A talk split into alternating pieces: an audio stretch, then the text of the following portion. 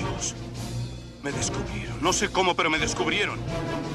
¡Sálvate, Marty! ¿De quién? ¿De quién? ¿De quién crees?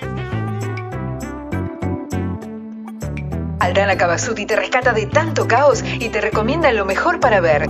Sálvate, Marty. El podcast de películas y series para no ensartarte con cualquiera.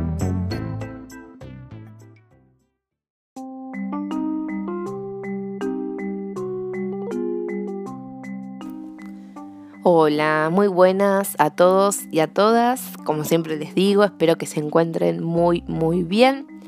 Hoy quiero recomendarles una película francesa animada del año 2019. El título es Perdí mi cuerpo o su título en inglés I Lost My Body. No les digo el título original en francés porque sería una falta de respeto al idioma. Esta es una animación para adultos, realista, madura y precisa. Combina la animación tradicional realizada a mano con animación 3D del tipo CGI.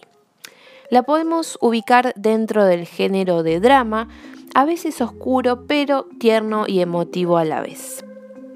Este es el primer largometraje del director Jeremy Clapan, quien ha dirigido varios cortometrajes en su carrera cinematográfica y por esta ópera prima logra la nominación a los Oscars en la categoría Mejor largometraje de animación. En primera instancia tenemos dos historias que se van a ir narrando en paralelo y de manera alternada por medio de flashbacks nos vamos a encontrar con las primeras imágenes en un hospital de París donde vemos como una mano, sí, una mano cercenada, escapa de un laboratorio donde emprende un viaje por los lugares más oscuros y hostiles de París para reencontrarse con su dueño, para encontrarse con su cuerpo.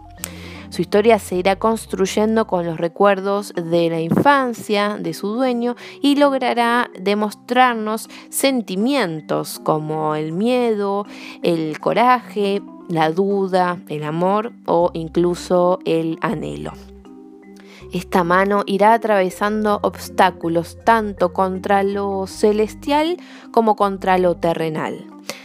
Por otro lado, seguimos la historia de Neufal, un joven tímido, retraído, que parece no tener aspiraciones en la vida y que convive con familiares con los cuales no tiene una buena relación.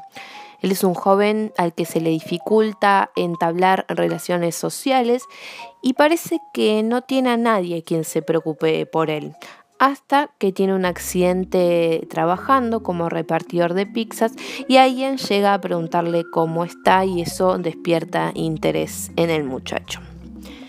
Si bien la película logra que tengamos opiniones diferentes sobre los protagonistas, en cuanto, por ejemplo, a Neufal, podemos tener una lectura sobre si es un romántico heroico que lucha por lo que desea o incluso si de verdad es alguien obsesivo, compulsivo, que cuando no consigue su objetivo se vuelve violento. De cualquiera de las lecturas que podemos llegar a tener sobre el personaje, la película no juzga, pero dejan claro que estas son decisiones de una persona que tiene asuntos emocionales no resueltos. Mientras la mano va atravesando su viaje con el objetivo de volver a un lugar de pertenencia, nos enseña a revalorizar la importancia de algo tan simple como tocar la arena, acariciar la piel o rozar el cabello, o incluso sobre la importancia del tacto entre humanos y enfatiza el desapego que se debe tener con algunas situaciones. Nos habla de la búsqueda de identidad propia, del sentido de pertenencia, de un camino que lleva a la realización personal y afectiva. Me pareció realmente interesante recomendarles una película de animación, ya que quizás no estamos acostumbrados a este tipo de cine o a este tratamiento de historias, porque la animación permite crear escenarios, personajes, atmósferas y generar emociones que a veces no son replicables en las películas de acción real.